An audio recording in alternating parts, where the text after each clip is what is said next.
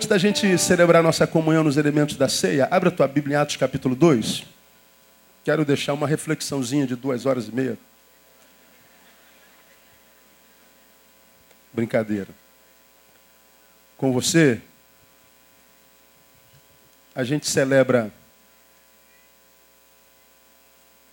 a ceia de manhã. De manhã, eu abri meu coração para a igreja. Não sei no que isso vai dar. A partir de amanhã que eu vou saber. Disse do quanto eu estou cansado, do quanto esse ano minha alma deu uma despedaçada em função de mais de duas horas de palavra. Eu vou tirar umas férias mais alongadas esse ano. Entro no período sabático que começa amanhã. Vou estar alguns meses ausente do irmão, dos irmãos.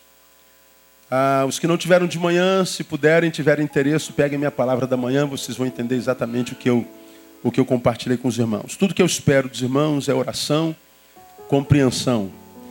E da mesma forma como me honram há 20 anos nesse lugar, pastor Neil é um dos pastores mais felizes desse país. Não tem uma oposição na igreja, não tem diáconos, presbíteros e pastores lutando por poder, essas guerrinhas tolas, idiotas que se tem nas igrejas evangélicas. Não perco tanto tempo com tolices e idiotices por causa de gente sequelada, como diria o comediante, que tem uma estima tão baixa que tem que estar atrás de cargos e lugares para se reconhecer como gente. Mas a despeito disso, em função do que eu disse, é, eu me ausento da, da presença dos irmãos por alguns meses.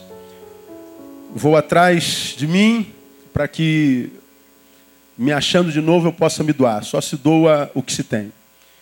E eu me perdi de mim nesses últimos três anos. É, não totalmente, mas parcialmente. Eu vou tentar juntar os cacos, cacos com os que eu, a respeito dos quais compartilhei com os irmãos de manhã.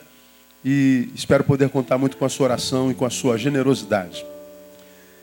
Aí, nessa noite, eu queria ler com vocês Atos capítulo 2, a partir do versículo 41. E todos nós sabemos que Atos capítulo 2 é um dos capítulos mais importantes na Bíblia. Nele está registrado a descida do Espírito Santo que aconteceu no dia de Pentecostes. A promessa feita aos apóstolos, registradas por Lucas, permanecer em Jerusalém até que do alto vocês sejam revestidos de poder, como quem diz, ó, não saiam para evangelizar, não saiam para batizar, não saiam para curar, não saiam para fazer nada que diz respeito ao reino, sem que antes vocês sejam revestidos de poder. Não tente fazer a minha obra sem o meu poder. Fiquem em Jerusalém. Não façam nada. Ainda que a obra seja urgente, ficam, fiquem, até que do alto vocês sejam revestidos de poder. Esse poder revestiu os apóstolos nesse dia, o de Pentecostes, que é registrado por Lucas no livro de Atos. E nesse dia, depois que o Espírito Santo desce, Pedro se levanta, prega um sermão longo, explicando no poder do Espírito agora o que é o Evangelho de Jesus Cristo. Quando ele acaba de pregar, diz que naquela ocasião quase 3 mil almas, 3 mil almas se converteram e, e se renderam ao Senhor Jesus. Quase 3 mil almas. Essas 3 mil almas constituíram não só uma grande igreja, mas centenas e centenas de pequenas igrejas, congregações nos lares. Eles não tinham uma reunião grande como essa, de, de duas mil pessoas, não havia ah, é, esse tipo de reuniões naquela época, mas eles se reuniam nas casas. As comunhões, as liturgias eram desenvolvidas na casa. Esse livro de Atos, o capítulo 2, registra algumas características dessa igreja do tempo do início. E algumas dessas marcas a gente lê a partir do versículo 41. De sorte que foram batizados os que receberam a sua palavra. E naquele dia agregaram-se quase três mil almas.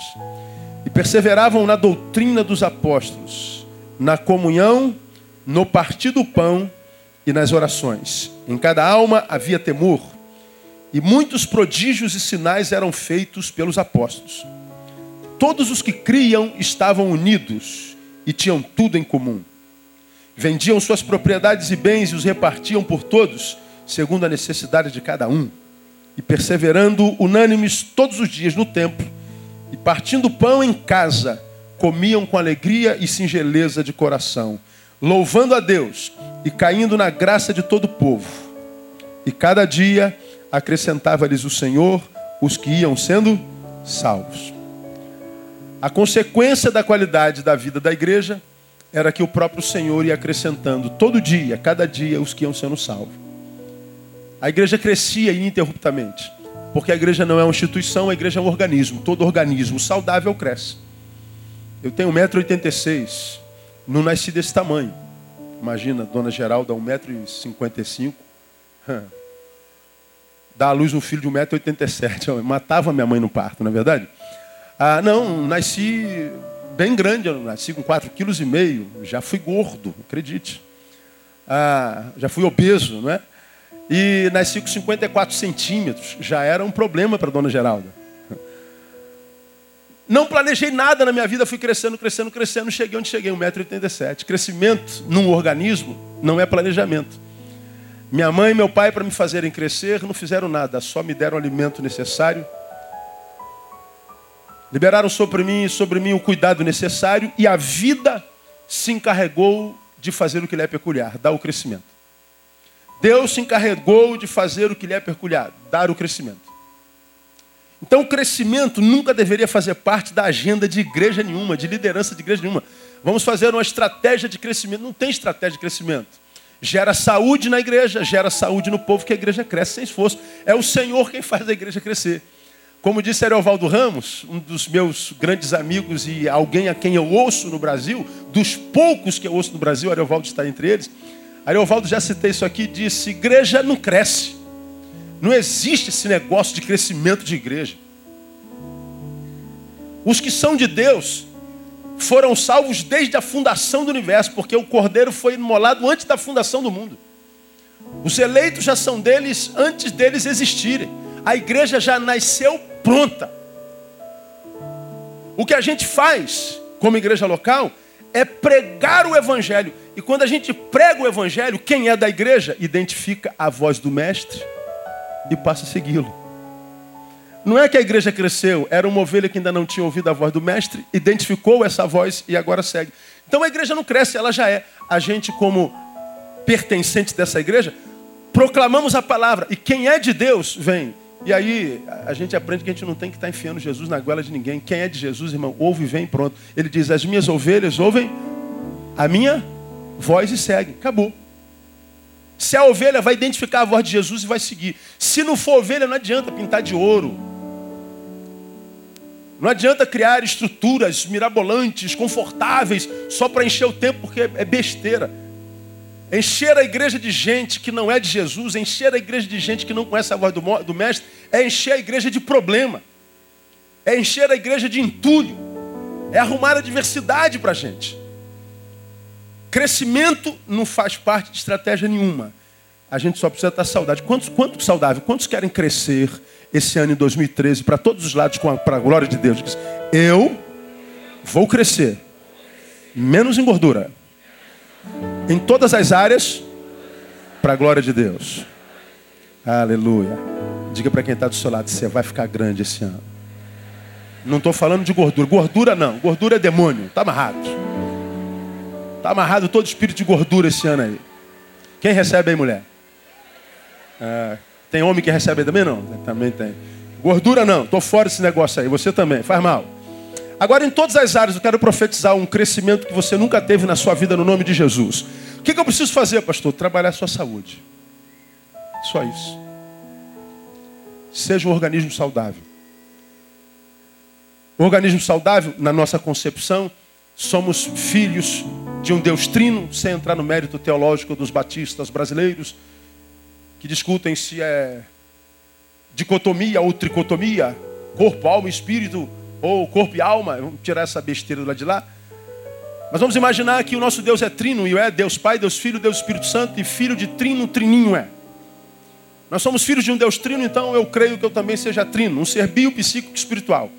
Quando é que nós temos saúde? Quando nós investimos na nossa vida biológica, corpo, na nossa vida emocional, psíquica, e na nossa vida espiritual. Quando essas três facetas da nossa existência se equilibram, descansa.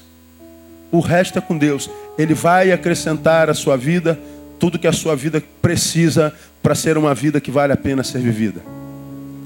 Diz o profeta, desde a antiguidade, nunca se ouviu de um Deus semelhante a ti. Um Deus que trabalha em favor daqueles que por ti esperam. É Deus quem faz. Nós, enquanto organismo, trabalhamos saúde. Então, meu irmão, esse ano, peça saúde a Deus. Pronto. Como a gente fala no ano novo, que Deus te dê saúde, o resto a gente corre atrás. Não é, não é um jargão. Que Deus te abençoe, o resto a gente corre atrás. Pois é, que seja literalmente que Deus te dê saúde, porque o resto, irmão, vem a reboque no nome de Jesus. Que Deus te dê saúde, que a tua saúde seja inabalável esse ano, que todo espírito de enfermidade caia diante de você, antes de tocar em você no nome de Jesus. Essa igreja, do início, era uma igreja saudável. Agora, como a gente fala de saúde, eu queria destacar uma, uma realidade dessa igreja que nós encontramos primeiro no versículo 42, que diz assim: perseveravam na doutrina dos apóstolos e na comunhão e no, leiam para mim, partir do pão. Vamos lá, no partir do do pão. Eles perseveravam no partir do pão. Você vai lá no versículo 46, diz que eles perseverando unânimes todos os dias no templo e faziam o que? Leiam para mim. Partindo o pão. Os dois versículos falam de perseverança e partir pão. São as duas qualidades da igreja repetida no contexto: perseverança e pão.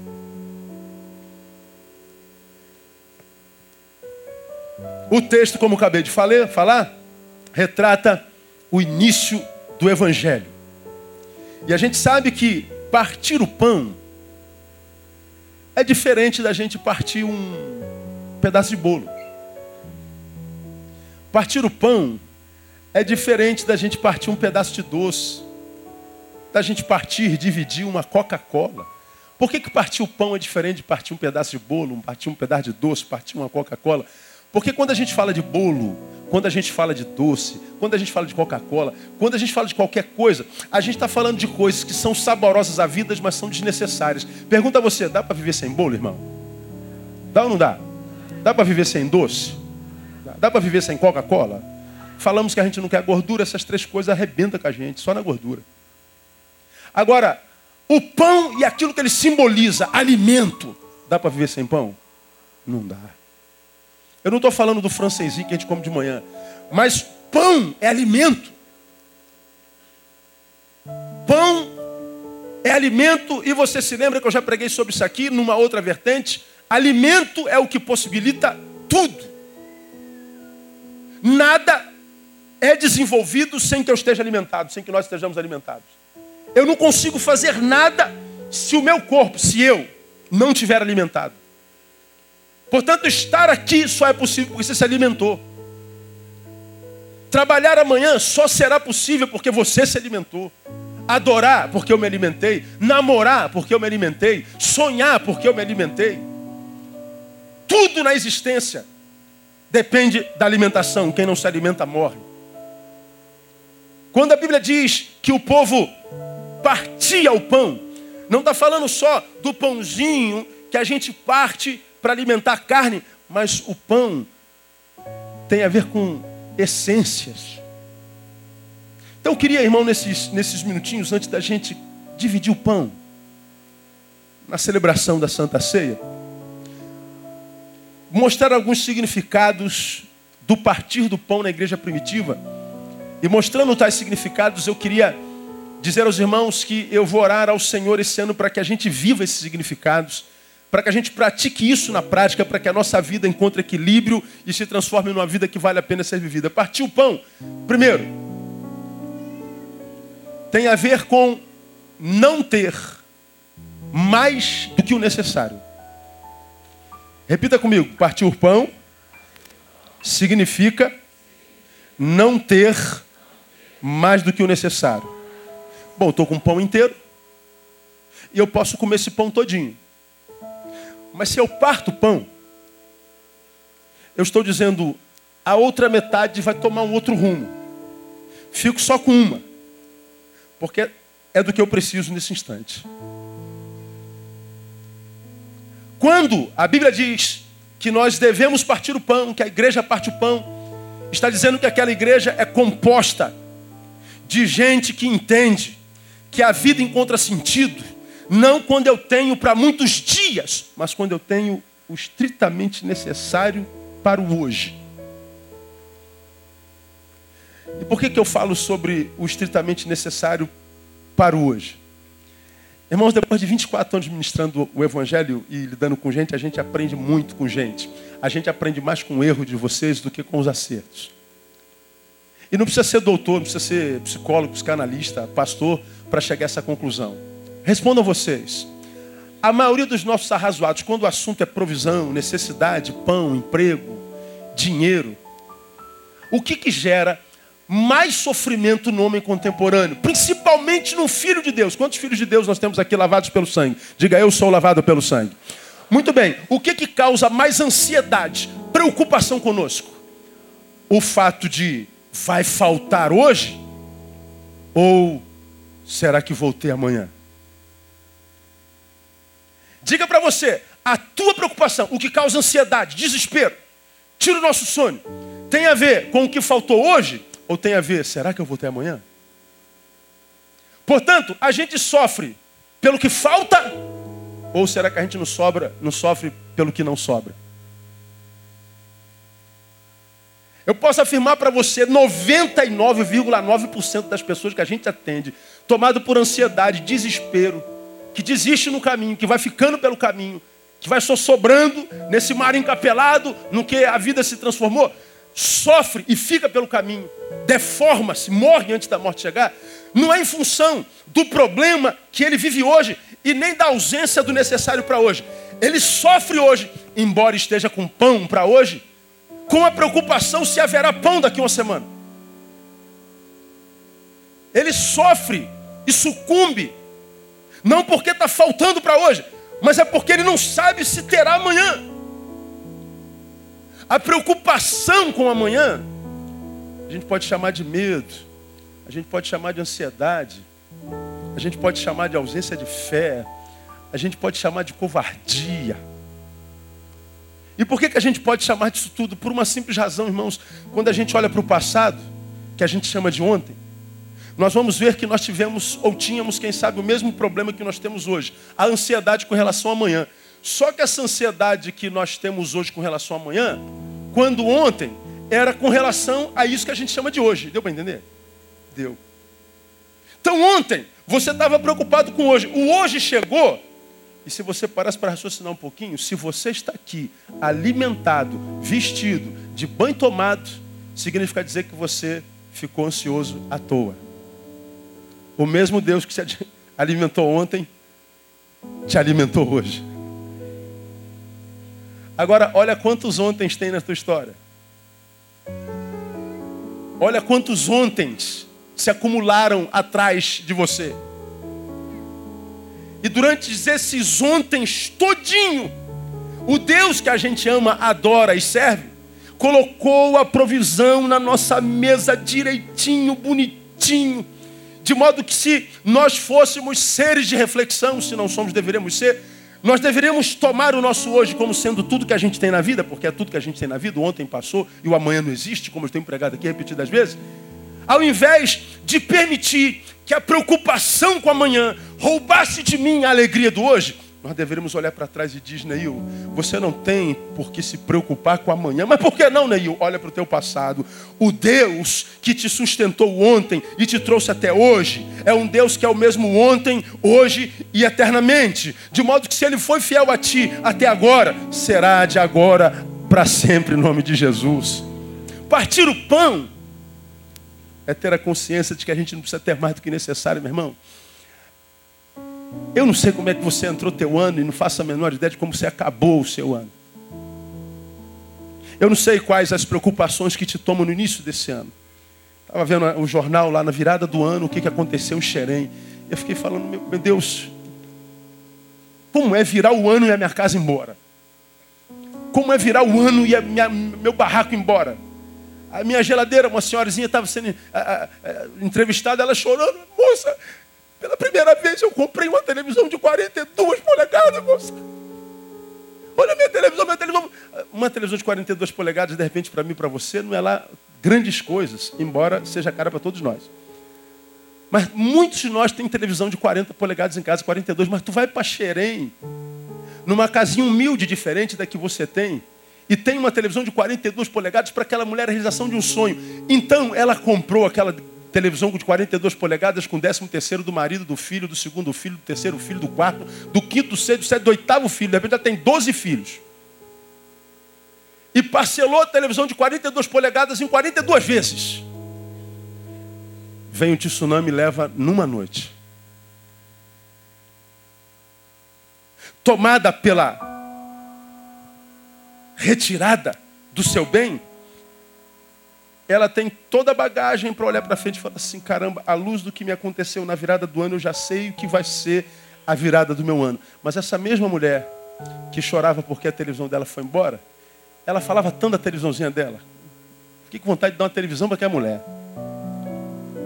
Ela falou assim: mas não tem problema, não, minha filha. A televisão foi, mas a minha esperança não. Deus vai me ajudar a comprar outra. Olha, olha a esperança dessa mulher. Eu estou tomando um exemplo bobo, uma televisão. Mas ela está dizendo: o que me aconteceu ontem não vai roubar de mim a esperança de ter amanhãs melhores. Essa mulher está dizendo: olha, eu parto pão. Eu sei viver com o necessário. Dá para viver sem uma televisão de 42 polegadas. Sim ou não, igreja? Pois é. O que, que você perdeu em 2012? Que, que te foi tirado em 2012?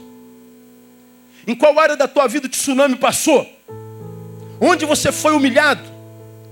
Onde você foi injustiçado? O que te tiraram ou tiraram de você? Pois bem, Deus manda dizer nessa noite, meu filho, entra 2012 sem o que tiraram de você.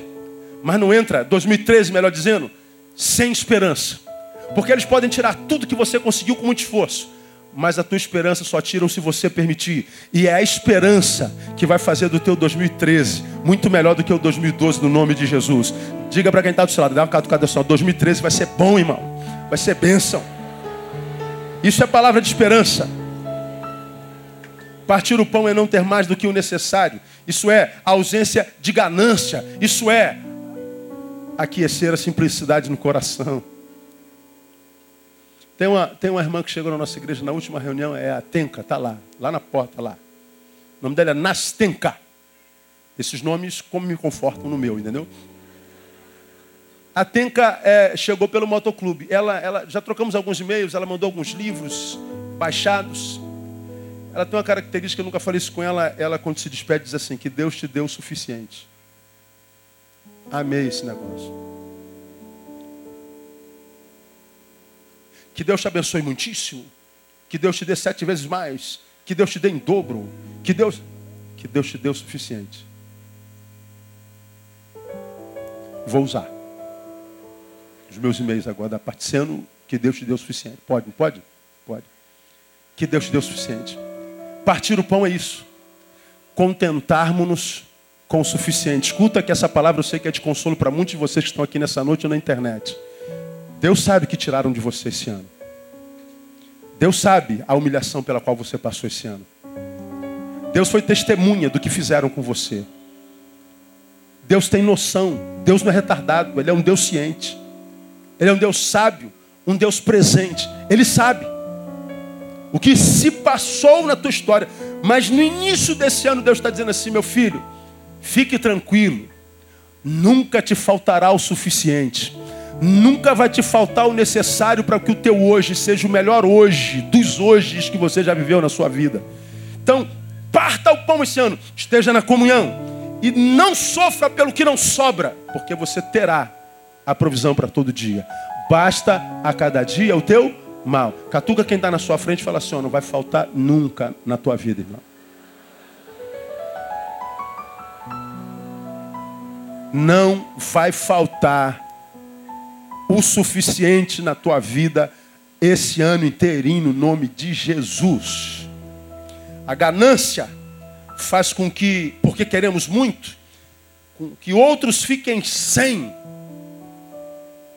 querer ter para muitos dias, ou seja, a ponto de não partir o pão, faz com que alguns fiquem sem ele. Lembra de Cíntia? Já citei Cíntia aqui 1.600 vezes. Ah, eu não acredito em Deus porque eu é, tenho fome na terra. E o que, que Deus tem a ver com a fome na terra? Olha, não é Deus? Sim, mas o que, que tem a ver com a fome? E ela falou: só há fome na terra porque você tem dois pães e não compartilha um.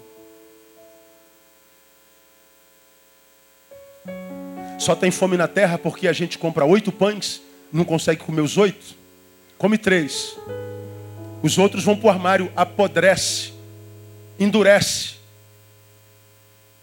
Pega mofo e o que, que a gente faz com o pão?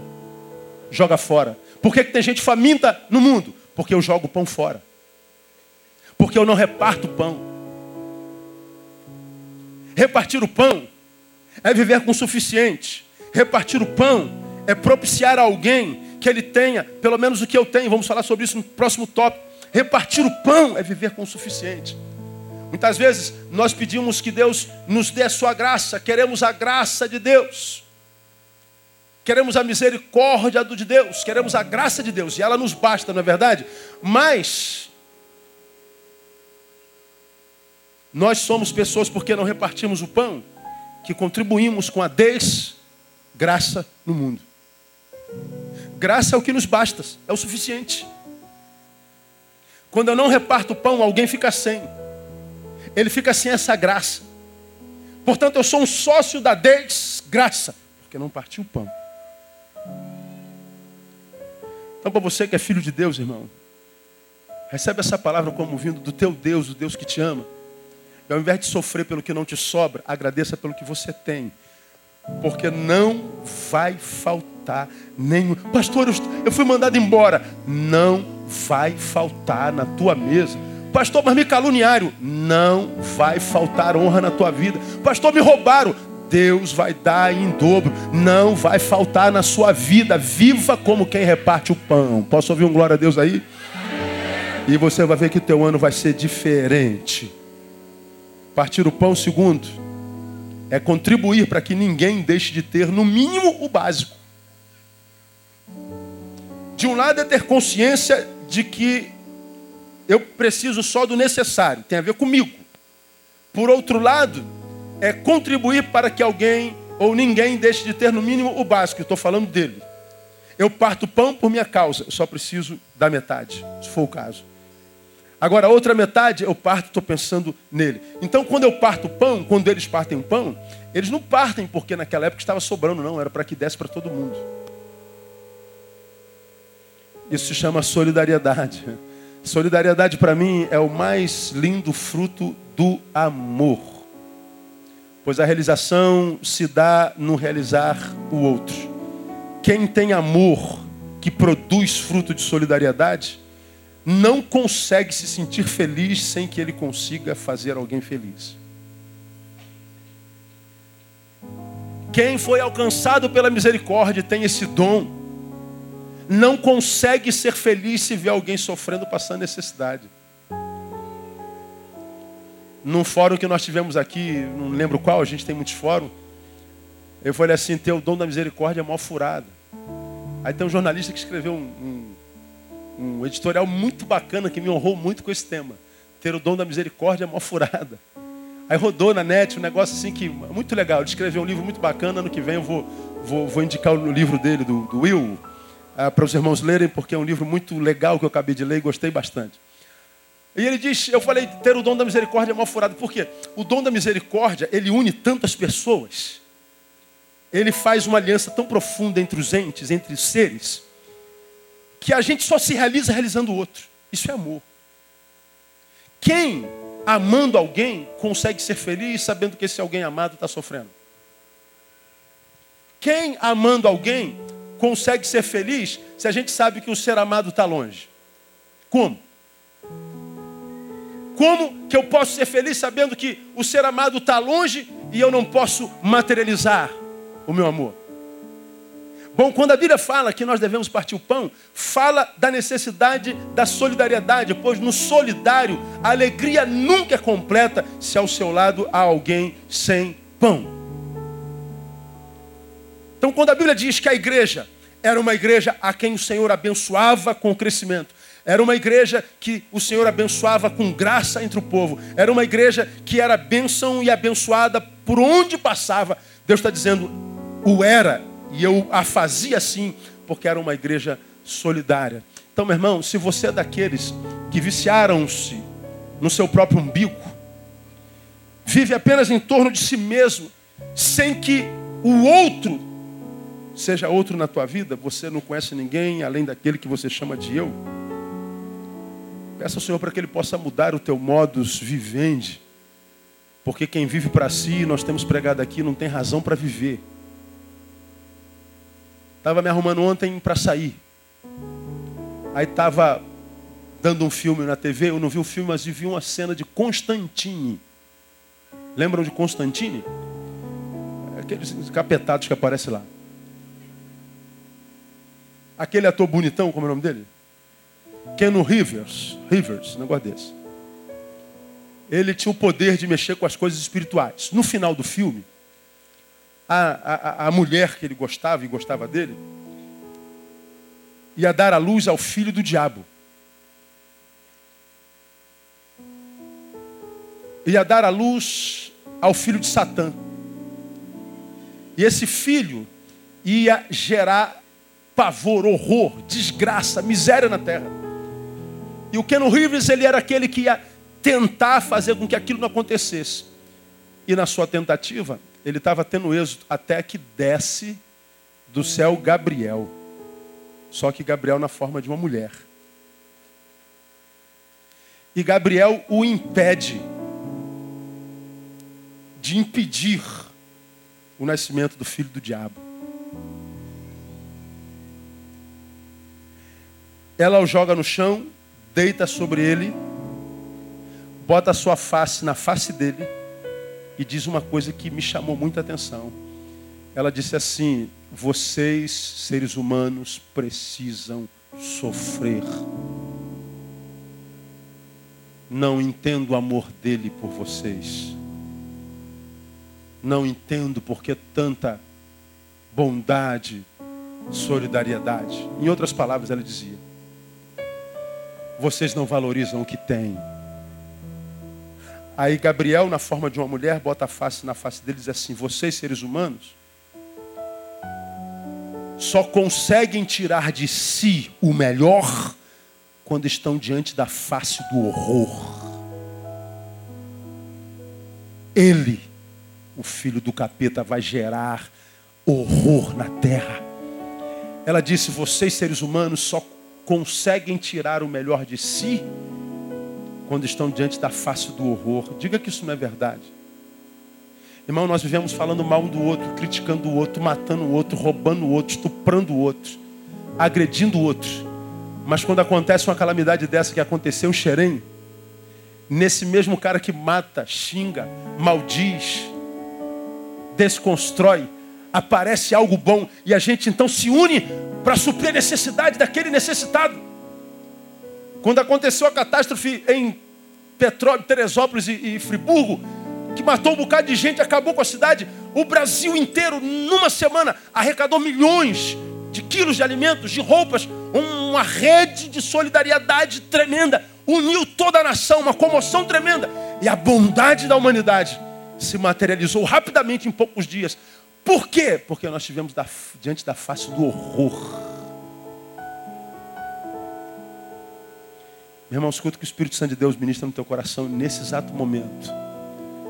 Não espere o horror chegar à tua vida para você tirar de você o melhor de você. Trabalhe enquanto você está bem, equilibrado, alimentado. Essa área bondosa, misericordiosa, solidária que há dentro de cada um de nós, mas muitas vezes adormecida.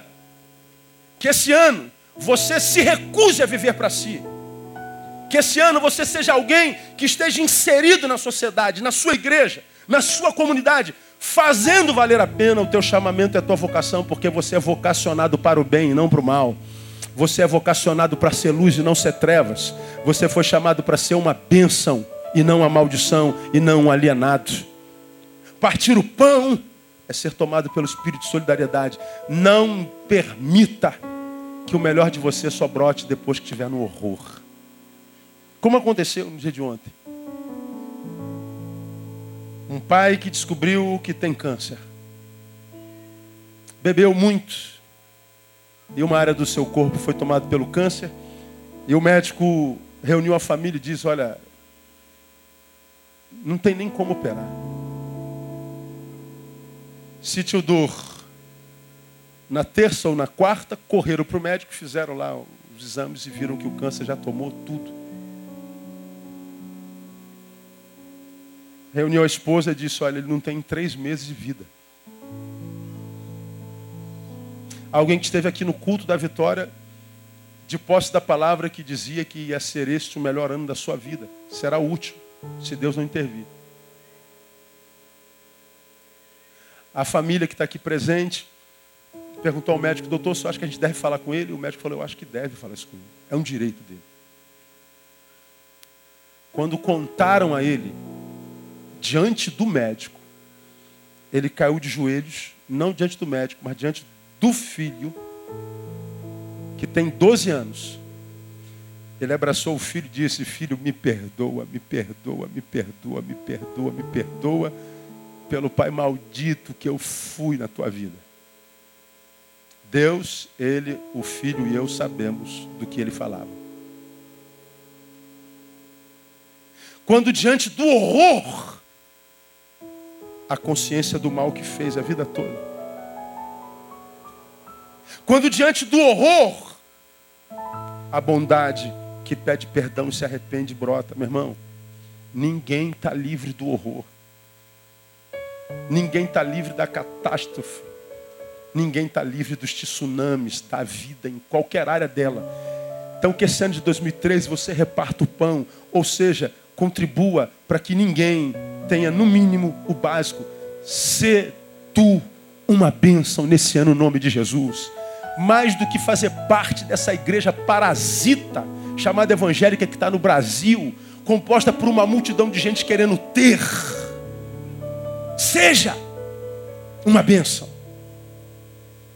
Ao invés de ligar a televisão no sábado e ouvir um pastor que vem da América quando se precisa de dinheiro, dizendo que Deus vai liberar provisões e dinheiro para vocês. Planeje não ser escravo desse dinheiro, mas compartilhar em víveres, para que ninguém deixe de ter pelo menos o básico. Você que é religioso e ama fazer jejum, continue fazendo jejum, mas pegue o pão que você não comeu e dê para um faminto. Porque se eu faço jejum, ou seja, deixo de comer, e não compartilho o que eu não comi, o meu jejum é vão.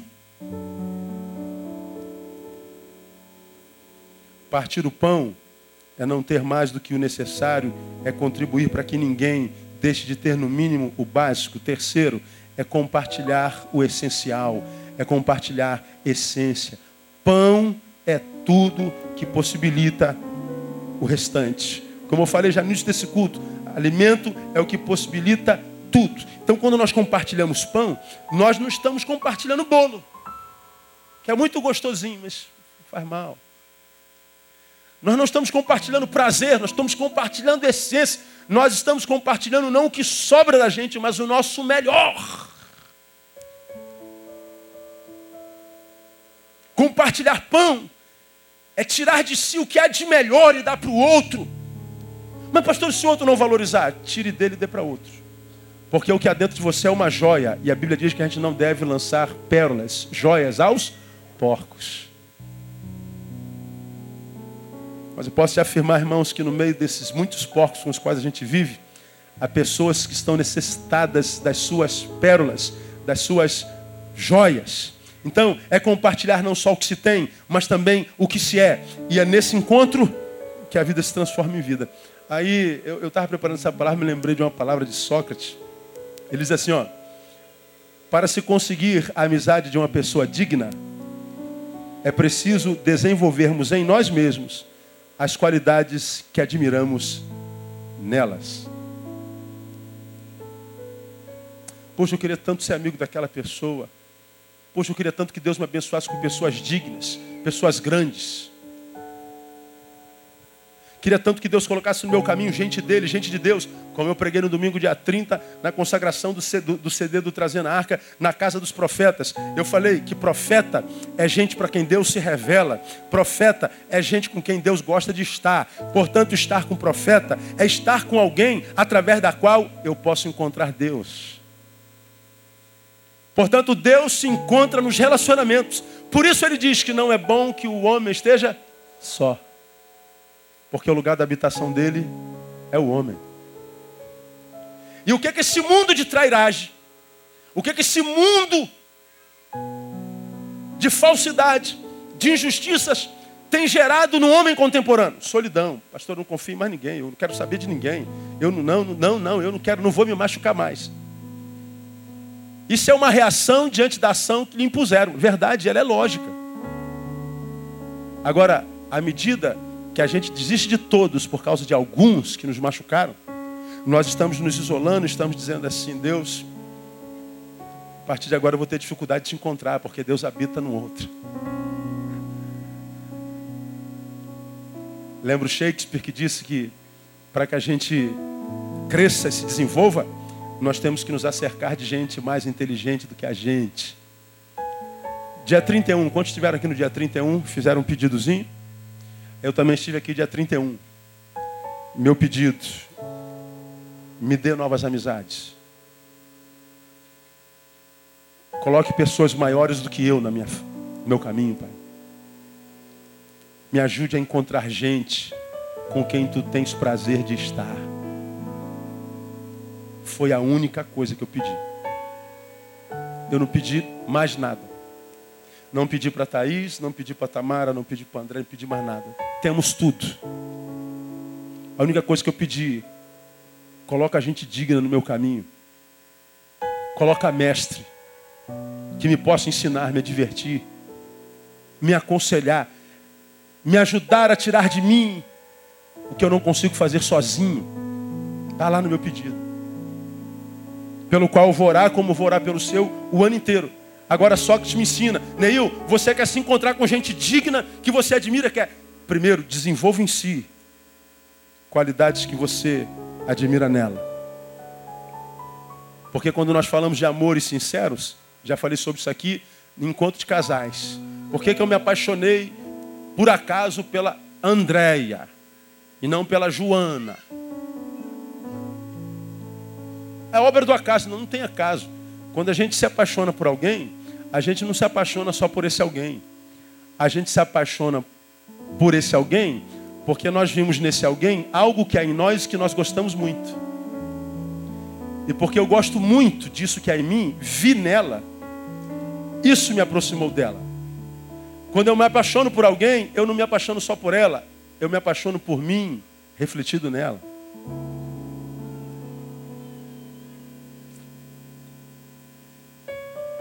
Por que, que nós desenvolvemos amizades com um e com outro a gente não consegue? Por que, que a gente não se apaixona por quem a gente gosta? Pô, tem um monte de mulheres solteiras aqui. Um monte de homem solteiro. Então é simples. Solteira, vem cá. Aqui o solteiro, vem cá. Vê se é bonitinho, tá bom? Tá, então se apaixonem. Não, não.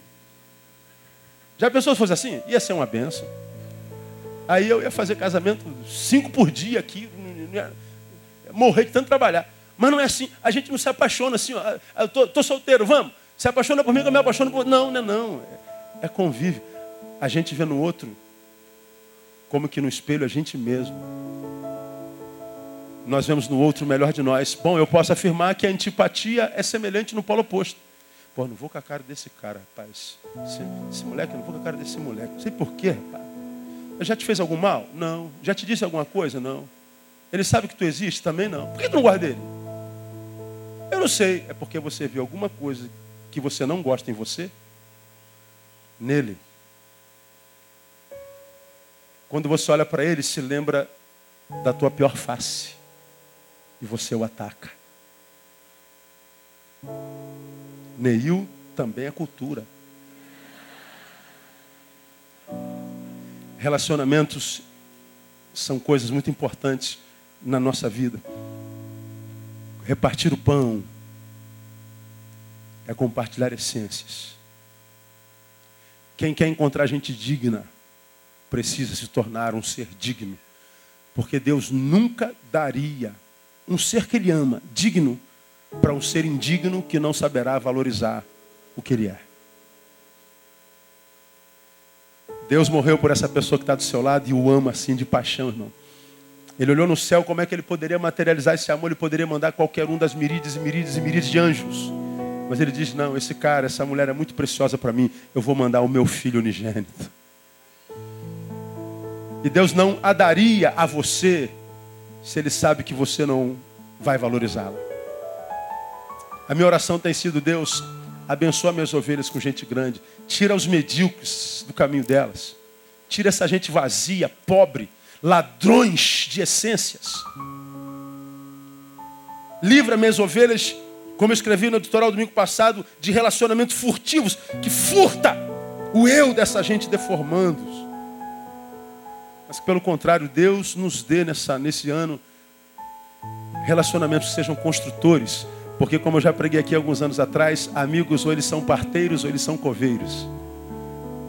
O parteiro ou a parteira é aquela pessoa que traz a vida. E o coveiro? Enterra. Seus amigos são coveiros ou são parteiros? Eu não sei. Os meus eu sei quem são. Quando a Bíblia diz que a gente possa participar o pão, partir o pão, é partir a essência. Termino, portanto, dizendo que partir o pão juntos é relacionamento. E relacionamento deveria ser a marca principal da comunidade da fé. Porque diz 44, todos os que criam estavam unidos e tinham tudo em comum. É na comunhão que o Senhor ordena a bênção e a vida para sempre. Minha oração para você nesse primeiro domingo do ano é que Deus, primeiro, coloque pão na tua mão todo dia, que não falte o necessário. Que Deus te dê solidariedade para que você possa repartir todo dia, aprendendo com simplicidade a conviver com o que tem, sendo grato e fazendo de você um ser útil, abençoando a quem não tem. Porque a nossa vida só encontra sentido quando a gente ajuda a dar sentido à vida de alguém. E se eu não faço isso, vira a igreja bobagem. É só religião.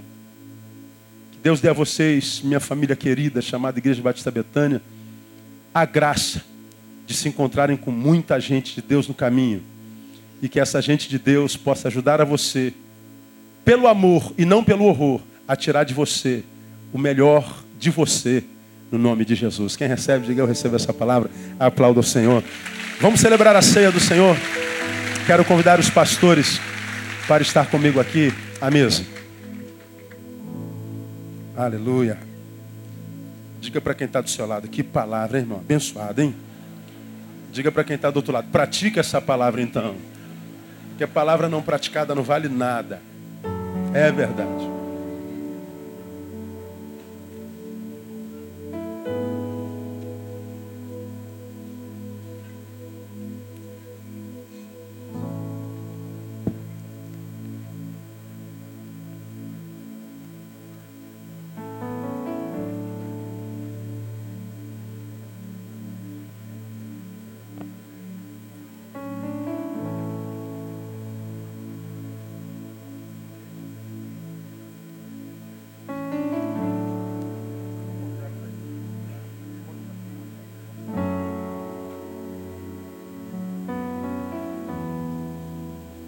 Sabemos todos que ceia é simbólico. A Bíblia chama de memorial. Memorial. Fazer isto em memória. Então a ceia, diferente do que crê a igreja oficial, não confere graça alguma. Nada no cristianismo confere graça por si só. O que confere graça no cristianismo é a qualidade de vida que a gente vive. Meu modus vivendi determinará que qualidade de vida que eu terei. Não é porque eu bebo vinho, porque eu como pão. Não é porque eu subo um monte, eu desço um monte, porque eu faço jejum, não. Não adianta eu subir um monte safado, fazer uma oração e descer safado. Não adianta eu fazer jejum e jogar o pão fora no final da semana. Não adianta eu vir à igreja e quando sair da igreja não tem nada a ver com o que foi pregado lá. Então eu tenho a proporção da minha semeadura. Tudo que o homem semear, isso também ceifará. Quer colher graça? Semeie graça. Então a graça não vem porque eu participo do vinho, participo do pão. Não, isso aqui é um memorial. Ele diz que Jesus sentou-se com os seus, partiu o pão e disse: Isso é o meu corpo. Bom, não podia ser o corpo dele porque ele estava vivo e o corpo dele estava segurando o pão. Portanto, ele está dizendo: Isso aqui é um símbolo, é um arquétipo. Toda vez que vocês partirem um pão, lembra que meu corpo foi partido por vocês. Por que, que meu corpo foi partido? Para que vocês tivessem o privilégio de viver integralidade, totalidade. Ninguém precisa viver uma vida paraplégica, com uma área do corpo paralisada. Não, você pode viver totalmente. Você não precisa ser um ser biologicamente saudável, mas espiritualmente doente. Espiritualmente saudável, mas emocionalmente doente emocionalmente saudável, mas familiarmente doente. Não, ele está dizendo assim: ó, depois que o meu corpo for partido, tudo em você pode ser inteiro. Você pode ser feliz depois do corpo partido, do pão partido. Felicidade não é mais utopia, é uma realidade. Você tem direito a ser feliz, não porque você merece, mas porque Ele pagou o preço da nossa felicidade. Diga para quem está do seu lado: você tem direito a ser feliz. Ele morreu a nossa morte para que nós vivêssemos a sua vida. Ele diz que o castigo que nos traz a paz estava sobre ele. Não há mais castigo. E o castigo que a gente tem na vida não é porque o diabo, tá, não, é porque nós plantamos a semente da desobediência. Então não tem a ver mais com a dívida que eu tenho na eternidade com Satanás. Porque diz o texto que o escrito de dívida foi riscado, a gente não deve mais nada. Agora eu posso não ter dívidas eternas com Ele, mas se a minha semeadura não é de graça, eu colho desgraça mesmo. Então, se eu tenho direito à felicidade de uma vida plena, total, integral, por que viver com paraplegias existenciais? Como já preguei aqui no passado, o paraplégico é alguém que tem as pernas, só que elas não funcionam. Estão lá. Quantos de nós, irmãos, tem amor no coração, mas não amam? Paraplegia. Tem possibilidade de perdoar, perdoar e dar segunda chance, não dá, paraplegia. Poderia viver livre, liberto do ódio, da mágoa, mas não se libera disso, paraplegia. Está lá a possibilidade de ser e não é, paraplegia. São escolhas. Então a ceia não confere graça. Ele é o momento em que, como família, nós trazemos à memória o sacrifício de Jesus lá na cruz do Calvário. Por causa daquela cruz e daquele sacrifício naquela cruz, você está livre para viver o melhor ano da tua história. Toma posse dessa palavra. E quando você comer o pão hoje, tomar o vinho, planeje dentro em você fazer oração, Deus. Tua palavra diz que eu devo me examinar a mim mesmo quando comer o pão e comer o cálice, tomar o cálice. Tua palavra diz que quem come e bebe sem discernir o teu corpo, come e bebe para sua própria condenação. Sua palavra diz que quem come de qualquer jeito pode adoecer, enfraquecer e até morrer. Está lá, 1 Coríntios capítulo 11. Então, Deus, consciente do que eu estou fazendo, eu quero comer o pão, símbolo do teu corpo, beber o vinho, o teu sangue que riscou o escrito de dívida. E eu quero restaurar a minha aliança, a minha comunhão contigo nesse ano. Eu quero ser o melhor filho que eu puder ser. Eu quero ser o melhor servo, o melhor pai, a melhor mãe, o melhor filho. Eu quero que a minha vida faça valer a pena o teu sacrifício na cruz do Calvário. Eu quero, Deus, viver uma vida que tu entendas que tu não morrestes em vão. Valeu a pena. Eu vou fazer valer a pena a salvação e a teu sacrifício. E você vai ver que ele vai honrar a tua vida no nome de Jesus. A última palavra profética do culto. Vire para alguém que está ao seu lado e fala assim: Você vai ser muito feliz esse ano. Vai muito feliz. Diga assim: Eu recebo essa palavra. Vamos aplaudir ao Senhor. Vamos louvar.